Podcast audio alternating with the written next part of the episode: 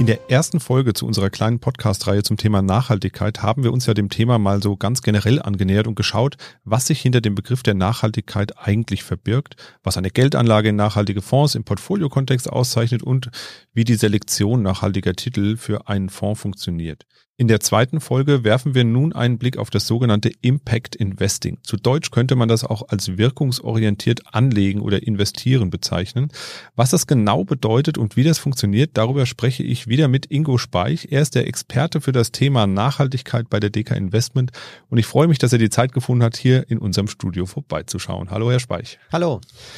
Ja, beim letzten Mal haben wir eine Art Parforce-Ritt durch die Welt der Nachhaltigkeit gemacht. Heute wird es etwas spezieller.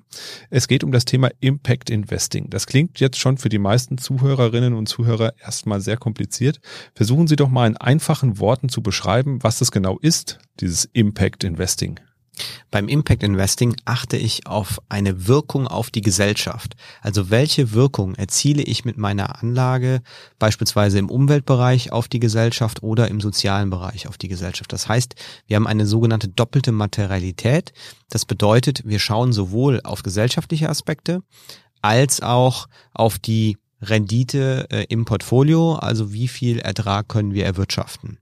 Und das äh, ist natürlich dann grundlegend anders als klassische Anlagegrundsätze. Impact Investing ist auch eine nachhaltige Anlage, äh, weil wir Nachhaltigkeitskriterien berücksichtigen. Das bedeutet, wir sagen, ähm, wir möchten gewisse äh, Unternehmen oder gewisse kritische Geschäftsbereiche äh, nicht in der Anlage drin haben. Dadurch äh, habe ich zusätzlich äh, nochmal diesen Nachhaltigkeitsfokus. Das heißt also, Sie suchen auch so ein bisschen nach Gelegenheiten Einfluss zu nehmen, nicht nur zu investieren, sondern auch zu sagen, also ich investiere jetzt bewusst in dieses eine Unternehmen, weil ich der Meinung bin, dass das besonders gut ist und oder Sie versuchen auch Einfluss zu nehmen auf die Unternehmen selber, indem Sie nämlich auf die Unternehmen zugehen und sagen, was ihr da macht, ist nicht so gut. Wir würden da mehr von euch erwarten, beispielsweise. Welche Gelegenheiten nutzen Sie und Ihre Kolleginnen und Kollegen denn, um Einfluss auf Unternehmen zu nehmen? So einfach ist es ja eigentlich gar nicht, oder? Also wir brauchen zuerst mal eine vernünftige Datenbasis. Basis, weil wir müssen ja überprüfen, wie verändern sich Unternehmen, wie transformieren sich Unternehmen über die Zeit, auch zum besseren hin, vielleicht auch zum nachhaltigeren Unternehmen hin. Äh, das heißt, wir äh, schauen uns sehr, sehr genau an, was die Unternehmen ähm, herausgegeben haben an Zielen, zum Beispiel im Umweltbereich, im sozialen Bereich, äh, halten das nach. Das kann man auch sehr schön über eine Quartalsberichterstattung zum Beispiel an der Börse sehen. Dann sprechen wir auch mit Unternehmensvertretern. Also es kann sein, dass wir äh, bei den großen Unternehmen, äh, die auch im, im DAX 30 sind, äh, den Nachhaltigkeitsleiter, die Nachhaltigkeitsleiterin treffen und diese dann mit Fragen löchern zu Themen, die uns interessieren. Wir gehen auf unsere Kollegen im Aktienportfolio-Management zu. Dort sind über 40 Branchenspezialisten, die dann auch die Vorstände von Unternehmen treffen und dann gehen wir auch mit und stellen Fragen Fragen äh, zu nachhaltigen Aspekten. Und durch die enge Vernetzung zum Portfolio-Management sind wir eigentlich im permanenten Austausch, bekommen die Veränderungen mit und passen dementsprechend unsere Anlagestrategie an. Wenn wir merken, dass zum Beispiel äh, der Weg über den Vorstand verbaut ist, äh, weil das Unternehmen sich nicht weiter bewegt oder Ziele verfehlt werden. Es gewisse Meilensteine, die entweder wir uns gesetzt haben für das Unternehmen, äh, nicht erreicht wurden oder aber äh, das Unternehmen eigene Ziele nicht erreicht, dann sprechen wir auch mit den Aufsichtsratsvorsitzenden. Das ist sozusagen die höchste Instanz im Unternehmen und legen dort äh, den Finger äh, in die Wunde. Und dann haben wir natürlich immer noch die Möglichkeit, äh, jedes Jahr äh, auf der Hauptversammlung das Wort zu ergreifen und äh, sozusagen unsere Meinung auch öffentlich zu machen und damit zusätzlichen Druck zu erzeugen. Also im Unternehmenskontext, auch das kenne ich ja noch, ist so eine Hauptversammlung ja schon eine, eine, wichtige Veranstaltung für die Aktionäre und die DK Investment ist eben eine Art Großaktionär über die Fonds, also nicht direkt, sondern eben mittelbar über die Fonds und die Anlagegelder der Kunden und vertritt ja somit auch die Kunden auf der Hauptversammlung. Und ähm, wenn wir jetzt vielleicht mal so einen ganz kleinen Exkurs machen, weil ich weiß nicht, wer von unseren Zuhörerinnen und Zuhörern schon mal auf so einer Hauptversammlung war. Ich vermute mal die wenigsten. Im Moment steht ja auch diese, diese Hauptsaison wieder an, an dieser Hauptversammlung, weil es ja immer logischerweise nach dem Jahresabschluss irgendwann im Frühjahr finden die alle statt. Da werden dann Einladungen verschickt ähm, an die Aktionäre. Wie funktioniert denn das eigentlich genau mit so einer Hauptversammlung? Also nicht im Moment. Im Moment ist es alles virtuell wahrscheinlich. Äh, davor war es, sind es richtige Veranstaltungen, große Veranstaltungen.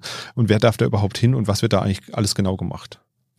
Also zuerst mal brauche ich natürlich als Anleger eine Aktie. Also ich muss Aktionär sein. Mindestens eine Aktie ist dafür notwendig. Eine Aktie reicht auch schon aus. Äh, dann kann man sich äh, über ähm, seine Sparkasse beispielsweise oder äh, Bank oder Verwahrstelle, wo die Aktie dann liegt, kann man sich eine Eintrittskarte bestellen. Mit dieser Eintrittskarte komme ich dann am Tag der Hauptversammlung in den sogenannten Versammlungsbereich rein und bekomme dann einen Stimmblock. Äh, und dieser Stimmblock äh, berechtigt mich dazu, äh, dann auch eine Stimme abzugeben am Ende der Hauptversammlung. Aber ich habe auch die Möglichkeit, dort an den Wortmeldetisch zu gehen und eine Rede anzumelden. Das kann jeder Aktionär aufgrund des Aktiengesetzes. Und jeder Aktionär hat damit auch das Rederecht, dass er drankommt. Ähm, und im Rahmen der Hauptversammlung kommt dann der komplette Vorstand, der komplette Aufsichtsrat in die Halle. Äh, in der Regel ähm, startet der Aufsichtsratsvorsitzende dann die Versammlung. Die Versammlung kann eine Größe, bei so einer Siemens sind teilweise sieben bis achttausend Aktionäre in der Halle, das Olympiahalle. Bei einer Daimler sind es dann so drei bis viertausend in Berlin.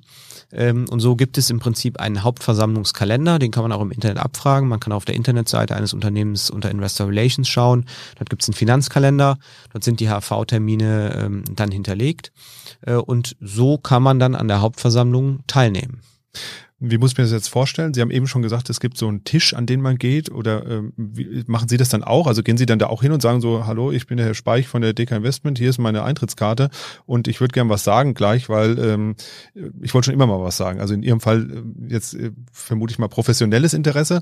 Aber das heißt also, ähm, jeder Bürger, jede Bürgerin kann, wenn sie Aktionär, Aktionärin des Unternehmens ist, dorthin gehen und sagen, ich möchte jetzt auch mal was sagen, ähm, nachdem sie ein paar Schnittchen gegessen haben und äh, können da irgendwas vor vorbringen. Das ist prinzipiell richtig. Das heißt, die Rednerlisten sind äh, dahingehend auch bei den großen Gesellschaften, ähm, also Siemens, Daimler, die, die gro ganz großen DAX-Konzerne auch dementsprechend lang. Äh, aber das äh, Recht besteht äh, aufgrund des Aktiengesetzes. Ähm, wichtig ist aber an der Stelle, ähm, der Versammlungsleiter, also der Aufsichtsratsvorsitzende, hat immer die Möglichkeit, äh, auch die Rednerliste zu verändern. Also man kommt in jedem Fall dran. Die Frage ist dann nur, an welcher Stelle. Äh, wenn wir ähm, bei den großen DAX-Gesellschaften äh, vor Ort sind äh, und wir haben genau das gleiche wie äh, die ähm, Privataktionäre oder die Einzelaktionäre, die dann vielleicht nur ein oder zwei Aktien halten. Wir müssen auch zum Wortmeldetisch, melden uns entsprechend an und werden genauso aufgerufen. Den Vorteil, den wir natürlich haben, ist aufgrund ähm, der Anlegergelder, die wir repräsentieren, äh, kommen wir ein Stück weit weiter vorne in der Rednerliste ähm, vor. Äh, wir haben dann eine Redezeit ähm, so von acht bis zehn Minuten und äh, diese Redezeit ähm, wird dann nach hinten raus äh, immer kürzer. Also Sie haben im Prinzip Rednerblöcke. Dann sprechen die ersten fünf oder die ersten zehn Redner nacheinander und dann werden Fragen beantwortet vom Vorstand und vom Aufsichtsrat. Dann kommt der zweite Block, dritte Block und so weiter. Und mit jedem Block kann es auch sein, dass die Rednerzeit reduziert wird. Das heißt, wenn ich jetzt nur eine Aktie habe, kann das durchaus sein, dass ich eben im sechsten, siebten Rednerblock bin und darf mich dann nur zwei Minuten äußern. Aber prinzipiell ist das möglich. Ja, ist ja spannend. Äh, das ist bestimmt auch ganz interessant, was da so alles gefragt wird. Aber ich habe jetzt richtig verstanden, es kommen erstmal alle Redner und dann antwortet der Vorstand beziehungsweise Aufsichtsrat gesammelt auf diese Fragen oder Wortbeiträge, äh, die da vorgebracht wurden und äh, dann kommt der nächste Block. Richtig, das ist so das normale Vorgehen. Es können auch Fragen zurückgestellt werden. Also wenn Sie jetzt gerade Fragen haben, die vielleicht juristisch heikel sind, wo dann äh, im Backoffice äh, des Unternehmens, die auch noch drei, vier Mal gegengeprüft werden müssen, ähm, dann kann das sein, äh, dass auch eine Frage, die Sie im ersten Rednerblock gestellt haben, vielleicht erst nach dem vierten oder fünften Rednerblock äh, beantwortet werden. Das ist äh, durchaus äh, machbar. Aber im Vorfeld dieser sogenannten Generaldebatte, die auf der Hauptversammlung stattfindet, also den Teil, weil man Fragen stellen darf, äh, gibt es natürlich die Reden vom Aufsichtsratsvorsitzenden und die Reden äh, vom Vorstandsvorsitzenden. Manchmal gibt es da noch zusätzliche Komponenten, äh, die mit reinspielen, äh, wenn es Sonderthemen gibt, wie Übernahmen, dass dazu etwas gesagt wird. Also sie haben äh, im Prinzip den HV-Beginn immer mit dem Aufsichtsratsvorsitzenden, der dann als Versammlungsleiter ähm, die ähm, die gesamte Hauptversammlung startet und dann kommt äh, der Vorstands ähm, Vorsitzende, dann wird nochmal die Agenda verlesen, also die Tagesordnungspunkte und dann geht's in die Generaldebatte. Mhm. Und wie lange dauert so eine Veranstaltung? Dann geht das den ganzen Tag oder wie muss man sich das vorstellen? Das hängt natürlich äh, zum einen äh, von der Rednerliste ab, also der Länge der Rednerliste. Es hängt aber auch davon ab, ähm, wie ausführlich das Unternehmen ähm, dann die äh, Antworten gibt äh, und natürlich, wie mutig der Versammlungsleiter ist äh, und die Redezeit zum Beispiel begrenzt. Also es ist schon vorgekommen. Äh, ich erinnere mich hier auch an die Bayer Hauptversammlung. Ähm, in 2019, äh, da ging es ja dann auch um, um Monsanto und die Übernahme, ähm, dass es bis spät in den Abend hineinging und äh, man dann im Endeffekt äh, erst äh, knapp vor Mitternacht fertig wurde für, ein, für eine Hauptversammlung, die eben morgens beginnt. Ob das dann zielführend ist, auch inhaltlich zielführend ist, muss man auch kritisch hinterfragen. Ähm, aber äh, prinzipiell, und das ist eben das Aktiengesetz und das gilt an der Stelle, äh, kann jeder Aktionär ähm, dementsprechend seine Meinung kundtun. Gut, das war jetzt natürlich auch ein sehr besonderer Fall äh, mit Monsanto und äh, Bayer. Aber ähm, generell hätte ich jetzt gar nicht gedacht, dass das tatsächlich den ganzen Tag und vor allem noch bis in die Nacht gehen kann. Also das ist ja dann auch, ähm, da könnte ich mir auch vorstellen, dass der ein oder andere wahrscheinlich vorher auch die Segel streicht und aber schon nach Hause geht. Ja, die, die Reihen lichten sich natürlich mit der entsprechenden Länge, aber so eine ganz normale Hauptversammlung beim mittelgroßen Unternehmen kann auch in zwei, drei Stunden beendet sein. Ne? Jetzt haben Sie vorhin angedeutet, ähm, äh, dass Sie ja auch noch andere Möglichkeiten haben, mit Unternehmen zu sprechen und da auf sie einzuwirken, weil darum, darum geht's jetzt ja, darüber sprechen wir ja gerade, über das Impact Investing. Hauptversammlungen sind ja nur einmal im Jahr. Und äh, dementsprechend haben sie, hätten sie auch nur einmal im Jahr, wie jeder andere Aktionär auch, normalerweise die Möglichkeit, ähm, da vorzusprechen. Nun haben sie aber wahrscheinlich ja noch andere Möglichkeiten äh, vorzusprechen. Sie haben eben schon mal gesagt, die gucken hier manchmal vorbei. Wie muss man sich das denn vorstellen? Rufen die dann an und sagen, ja, ich würde gerne mal wieder vorbeischauen? Oder ähm, sagen sie konkret, hier, kommt mal bitte vorbei, wir haben Redebedarf. Beide Fälle sind möglich. Ähm, die Unternehmen können uns kontaktieren. Ähm, in der Regel ist es so, dass es ja fixe Termine gibt, äh, bei denen Unternehmen gegenüber den Aktionären Informationen offenlegen, die sogenannten Quartalsberichte oder Halbjahrsberichte. Und im Rahmen dieser Berichterstattung im Anschluss ähm, gibt es dann auch Termine mit Investoren. Das können Termine sein, wo wir mit anderen Investoren zusammenkommen. Das können aber auch Einzelgespräche sein. Aufgrund der Größe und der Anzahl der Anlegergelder, die wir haben, ähm, ist es bei uns eigentlich eher ein Einzelgespräch, was wir da mit den Unternehmensvertretern haben.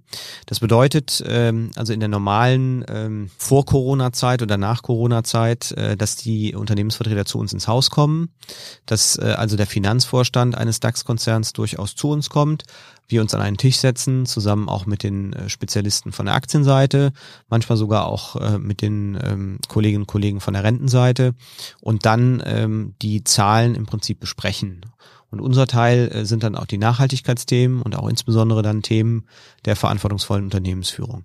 Es kann aber auch sein, dass wir auf Unternehmen zugehen. Das geht so weit, dass wir ähm, auch zu Unternehmen rausfahren ähm, bis hin dann auch ähm, zu Firmenzentralen, die möglicherweise auch in Asien sind oder in Nordamerika sind. Äh, wenn man da besondere Anlässe hat und sich ähm, vor Ort informieren möchte, macht das auch durchaus Sinn. Es gibt auch Konferenzen, die also angeboten werden, wo sich mehrere Unternehmen äh, zusammenfinden und man kann dann an einem Tag sehr effizient äh, die Unternehmensvertreter sprechen. Ja, und jetzt wollen Sie ja ganz gerne Einfluss nehmen auf die Unternehmen und auf deren ähm, ja, nachhaltiges äh, Wirken. Wie muss ich mir das jetzt vorstellen? Also nehmen wir mal an, ähm, Sie waren bei einer Hauptversammlung von einem Automobilhersteller und haben jetzt gesagt oder haben festgestellt, dass der in der E-Mobilität äh, vielleicht ein bisschen hinten dran ist, ähm, immer noch zu viele V8-Motoren herstellt oder das mit dem Wasserstoff nicht richtig nachverfolgt. Wie muss ich mir das vorstellen? Wie bereit sind denn Unternehmen dann auf irgendwelche Einflüsse von ihnen auch einzugehen am Ende, weil die können ja auch sagen, ist mir egal, ich mache trotzdem so weiter, wie, wie ich will, ist ja mein Unternehmen und nicht das von der Deka. Es hängt natürlich an der Seriosität der Forderung, die man hat. Deshalb gehen wir sehr faktenbezogen und zahlenbasiert vor. Ähm, es hängt natürlich auch daran, äh, wie gut die Argumente aufbereitet sind und vor allen Dingen, wie viel Aktien man repräsentiert. Wenn wir jetzt ähm, als großer Aktionär etwas sagen, hat das natürlich ein anderes Gewicht, äh, als wenn ich nur eine Aktie beispielsweise im Unternehmen habe. Und das ist äh, im Endeffekt auch Kern des Ganzen und bietet aber auch oder stellt die Grenzen dar, was wir machen können. Ähm, wir sind auch regulatorisch gehalten, äh, eben äh, jetzt nicht Hauptaktionär in einem Unternehmen zu werden. Das heißt, wir sind immer Minderheitsaktionär. Das kann natürlich bei einem äh, DAX-Konzern äh, teilweise schon im dreistelligen Millionenbereich sein, bis zum Milliardenbereich, äh, dass wir dort mit Aktien vertreten sind. Äh, aber äh, wir sind eine Stimme und daher hilft es natürlich, äh, wenn auch andere Investoren eine ähnliche Meinung vertreten. Und äh, wenn etwas schief läuft bei Unternehmen und wir an der Stelle dann auch unsere Kritik anbringen, hat das ja auch, haben das ja auch andere am Kapitalmarkt erkannt. Und dahingehend bewegen wir dann die Unternehmen doch Veränderungen herbeizuführen. Also ich hatte die Diskussion mit Aufsichtsratsvorsitzenden auch schon über die Besetzung von Vorstandspositionen. Wir gehen sehr detailliert in Vergütungsprogramme rein in den Gesprächen mit den Aufsichtsratsvorsitzenden und an die Vergütungsprogramme koppeln sich natürlich dann auch Ziele, die dem Management gegeben werden. Äh, und das können aber auch nachhaltige Ziele sein. Also nachhaltige Ziele bedeutet aus dem Umweltbereich oder aus dem sozialen Bereich. Äh, und das wird eben alles in diesen Terminen hinterfragt. Und wenn jetzt ein Unternehmen partout nicht bereit ist, von der bisher gültigen Strategie abzurücken, was passiert dann? Was sagen Sie dann, okay, dann fliegt das in Zukunft aus unseren nachhaltigen Produkten raus und wir listen das aus, weil das Unternehmen die Kriterien nicht erfüllt und nicht langfristig nachhaltig wirtschaftet? Oder wie muss man das vorstellen? Ja, das ist eine sehr spannende Frage. Also wie weit ist man bereit, Kompromisse zu schließen und auch diese Meilensteine, wenn sie dann nicht gehalten werden in der Unternehmensstrategie, auch zu tolerieren? Und äh, da muss es Grenzen geben. Deshalb haben wir auch gesagt, äh, wenn gewisse Grundprinzipien nicht eingehalten werden, äh, stoßen wir auch Anteile ab. Äh, das Grund äh, Grundthema ist immer, wenn ich eine Aktie nicht mehr habe, dann kann ich auch keinen Einfluss mehr ausüben. Also es stellt sich immer die Abwägungsfrage, soll ich Aktionär bleiben und das Unternehmen mit verändern, transformieren und aufgrund der Transformation des Unternehmens ergibt sich ja auch am Kapitalmarkt möglicherweise eine positive Kursreaktion. Oder soll ich sagen, hm, das Unternehmen reagiert nicht, das macht keinen Sinn, äh, also verkaufen wir die Aktie, habe damit aber auch keine Mitspracherechte mehr. Also wir sind ähm, auch im letzten Jahr dazu übergegangen, dass wir aufgrund der scharfen Klimavorgaben, die wir aus Brüssel in den nächsten äh, Jahren erwarten, glauben, dass äh, Unternehmen, die einen sehr, sehr großen Umsatzanteil im Kohlebereich haben, haben, ähm, sich nicht mehr so stark verändern können. Das heißt, die Transformation, selbst wenn die Unternehmen heute beginnen, wird langsamer sein als die Regulierungsschritte, die da kommen und damit sind die Geschäftsmodelle bedroht und damit die Profitabilität dieser Unternehmen. Und deshalb haben wir letztes Jahr gesagt, es macht keinen Sinn mehr, auf die Unternehmen einzuwirken, weil es einfach zu spät ist. Wir müssen sie deinvestieren, wir müssen sie verkaufen und sind deshalb eben aus äh, den Unternehmen rausgegangen, die signifikante Umsatzanteile, also ich spreche 30, 40 Prozent im Kohlebereich haben und haben gesagt, äh, dort äh, müssen wir sozusagen mit den Füßen abstimmen äh, und die Aktie an den Kapitalmarkt äh, zurückgeben. Mhm. Das mal ein anderes Beispiel. Also Sie haben jetzt gesagt, also Kohle, da sehen wir eher keine Zukunft mehr. Deswegen auch Unternehmen, die da engagiert sind, sind eher auf der roten Liste. Nehmen wir mal die Automobilhersteller auf der anderen Seite. Ähm, da findet ja durchaus eine Transformation gerade statt, sei es einmal die E-Mobilität oder auch das Thema Wasserstoff, was jetzt dann doch wieder so ein bisschen nach oben kommt, so langsam. Es war jetzt mal so eine Zeit lang sehr ruhig um Wasserstoff.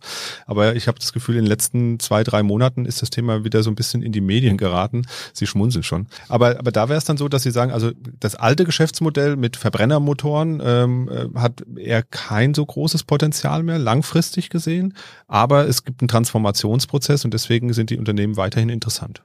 Die Automobilbranche ist der größte Klimaverlierer äh, in Europa. Und man kann anhand der Automobilbranche sehr gut erkennen, was passiert, ähm, wenn es harte CO2-Ziele, also harte absolute CO2-Ziele gibt, ähm, die dann auch einzuhalten sind. Ähm, letztlich sind auch die gesamte, ist der gesamte Abgasskandal, was äh, ja gerade die deutschen Autobauer sehr stark betrifft, erst durch diese CO2-Ziele ausgelöst worden. und das führt dazu, dass der Kapitalmarkt sagt, naja, wenn die Autokonzerne jetzt zukünftig mehr Elektro produzieren müssen äh, und nicht mehr so viel äh, im Verbrennerbereich absetzen können, sind denn überhaupt die Patente noch werthaltig und ist überhaupt das Know-how, was so ein Konzern hat, überhaupt noch äh, zeitgemäß? Oder äh, gibt es möglicherweise Risiken aufgrund der Transformation? Und wenn das äh, eben sich durchsetzt im Kapitalmarkt und so sieht es aus äh, seit ein paar Jahren, äh, dann brechen auch die Bewertungen ein. Also die Autokonzerne, wie man sie heute sieht, äh, sind mit einem erheblichen Bewertungsabschlag äh, an der Börse zurzeit gesehen, äh, was dann auch äh, bedeutet, dass die Aktienkurse dementsprechend niedriger sind. Und das ist für uns äh, gerade ein sehr, sehr spannendes Beispiel, weil sich dadurch aus Chancen ergeben. Wenn Sie jetzt eine Branche haben, äh, wo der Kapitalmarkt sehr pessimistische Annahmen hat, ähm, stellt sich uns die Frage, wie schnell bekommen die die Transformation wirklich hin? Und was ist dort die realistische Annahme? Und das die bietet natürlich auch wieder Einstiegschancen. Mhm. Jetzt haben wir ganz viel über Unternehmen gesprochen, aber es gibt ja auch Produkte im festverzinslichen Bereich, die so in die Richtung Impact Investing gehen. Wie muss ich mir denn das vorstellen? Also Sie nehmen dann Einfluss auf ganze Länder und äh, Volkswirtschaften. Äh, wie funktioniert denn das? Fahren Sie denn da vorbei und sagen, hier, wir kaufen jetzt aber keine Anleihen mehr von euch, weil ihr äh, dies oder das falsch macht? Also Impact Investing heißt ja zuerst mal, dass ich ähm, in den Anlageprozess, also wenn wir eine Anlageentscheidung treffen, ähm, nochmal dieses Wirkungsbezug aufnehme. Und dieser Wirkungsbezug kann natürlich auch bei Staaten vorliegen. Das heißt, ähm, es gibt jetzt bei dem Staat keine Hauptversammlung oder so etwas, aber äh, ich kann mir ja anschauen, ähm, wie sich Staaten auch verändern und ähm, kann auch durch den Entzug von Kapital, nämlich auch in die Staaten investiere ich eben nicht mehr und in andere Staaten investiere ich vielleicht dann umso mehr, äh, kann ich auch klare Akzente setzen und diesen Transformationsprozess anstoßen. Das heißt, ich habe eine gewisse Lenkungsfunktion. Wenn alle Investoren dahingehend vorgehen, würden bei den Staaten, die sich nicht richtig nach vorne bewegen, äh, auch die Kapitalquellen versiegen oder zumindest äh, würden die Kosten ähm, über den Zins äh, ansteigen. Und äh, dahingehend sind natürlich dann die Staaten auch angehalten, sich zu verändern. Das ist sozusagen die Lenkungsfunktion des Kapitalmarktes.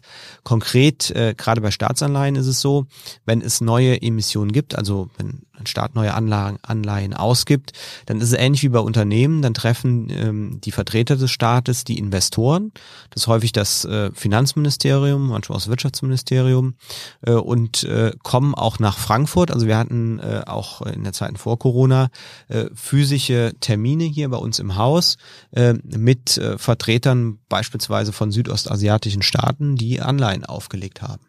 Und da äh, kann man sehr wohl solche Punkte ansprechen. Ich hatte beispielsweise mit äh, Vertretern aus Indonesien gesprochen äh, zum Thema CO2-Entwicklung, weil sie natürlich durch die Decke geht. Äh, und wir haben dann darüber diskutiert, Abwägung, auf der einen Seite ökologische Themen, auf der anderen Seite aber dann äh, auch Brem das Bremsen des Wachstums, also des Bruttoinlandsprodukts. Wenn ich jetzt sage, ich darf nicht so viel CO2 emittieren, bedeutet das natürlich auch, was die Wirtschaftsleistung angeht, das muss man im Blick haben, dass man diese nicht zu sehr abwirkt. Und das sind dann die Diskussionen, Diskussionen, äh, die man mit den Staatsvertretern hat. Und das hat auch dazu geführt, dass wir im Nachhinein dann nochmal äh, mit etwas zeitlicher Verzögerung mit ähm, den Vertretern dann telefonisch oder per Videokonferenz äh, uns äh, zusammengesetzt haben und dann nochmal unsere Argumente nochmal detaillierter mit Experten vor Ort erläutert haben. Klingt ja sehr spannend, muss ich sagen. Das hätte ich jetzt gar nicht gedacht, dass man da wirklich so nah an die Staaten auch rankommt. Ähm, wenn wir jetzt beide Themen, die wir in der ersten Folge und in dieser Folge besprochen haben, nochmal zusammenbringen. Also wir haben in der ersten Folge gesagt, grundsätzlich nachhaltige Investments sind so dieser Best-in-Class-Ansatz. Das ist das, was man bisher immer darunter verstanden hat. Impact Investing, wenn ich es jetzt richtig verstanden habe, ist eine Teilmenge daraus wiederum, also eine Spezialisierung des nachhaltigen Ansatzes. Wie groß äh, sind denn die Überschneidungen? Ist alles, was in Best in Class ist, automatisch äh, auch im Pool für äh, Impact Investing oder kann da auch was dazukommen, was in dem anderen Pool nicht drin ist? Oder ist das quasi ein durchlaufender Prozess? Die Prozesse sind sehr ähnlich, aber grundsätzlich verschieden. Ähm, ich habe beim Impact Investing immer ähm, am Ende die Frage, wie betrifft es äh, die Gesellschaft in Bezug auf Ökologie und Soziales? Und daraus abgeleitet ein zusätzliches Kriterium gegenüber äh, dem klassischen Best-in-Class-Ansatz. Ähm, es ist aber schon so, äh, dass wir natürlich versuchen, die besten nachhaltigen Unternehmen auch beim Impact-Investing zu identifizieren. Aber das wird eben sehr, sehr stark auch überlagert durch das Thema Wirkungsbezug auf die Gesellschaft. Und das ist das entscheidende Kriterium, auch äh, nach dem wir dann anlegen. Die gesamte Hauptversammlungsaspekte, die wir erläutert haben, äh, die haben äh, sehr stark auch ökologische, soziale Komponenten beinhaltet. Also dass wir beispielsweise eine Rede halten und dort äh, auf ökologische Themen eingehen. Aber sie gelten natürlich auch über die reinen Impact-Anlagen hinaus, auch für alle Anlagen, die wir bei uns im Haus haben. Weil wenn wir jetzt ähm, zu einer Siemens-Hauptversammlung hingehen und Kritik, an, Kritik äußern, dann äußern wir uns als Haus und damit auch für alle unsere Anlagen. Das heißt, innerhalb des Impact Investments habe ich nochmal diesen starken gesellschaftlichen Bezug, äh, habe aber die Komponente der Hauptversammlungsaktivität auch für viele andere Anlageformen. Ja, da haben wir viel gelernt jetzt in den zwei Folgen über das ganze Thema Nachhaltigkeit und vor allem auch nachhaltige Geldanlage. Wie erfolgt die Auswahl der Unternehmen und was tun sie eigentlich genau, um ähm, die besten Unternehmen dafür zu finden? Vielen Dank erstmal für die interessanten Einblicke und das äh, vermittelte Wissen im Bereich äh, der beiden Folgen jetzt. Ähm, wir werden jetzt in weiteren Folgen noch mal ein bisschen tiefer in die Praxis reingucken. Wir werden zum Beispiel mal schauen, wie kann man eigentlich eine Bank wie die Deka Bank nachhaltig gestalten. Und wir werden auch noch mal schauen, wie funktioniert eigentlich so ein nachhaltiges Fondsmanagement, weil wir haben jetzt ganz viel über Auswahlprozesse gesprochen, aber irgendwann muss das ja auch mal in Geld investiert werden und wie funktioniert das eigentlich und wie funktioniert da die tägliche Arbeit. Vielen Dank fürs Zuhören, für diese zweite Folge unseres Nachhaltigkeitsthemas und bis zum nächsten Mal. Machen Sie es gut. Tschüss. Mikro trifft Makro ist ein Podcast der DK Bank. Weitere Informationen zur DK Bank finden Sie unter www.dk.de-dk-gruppe.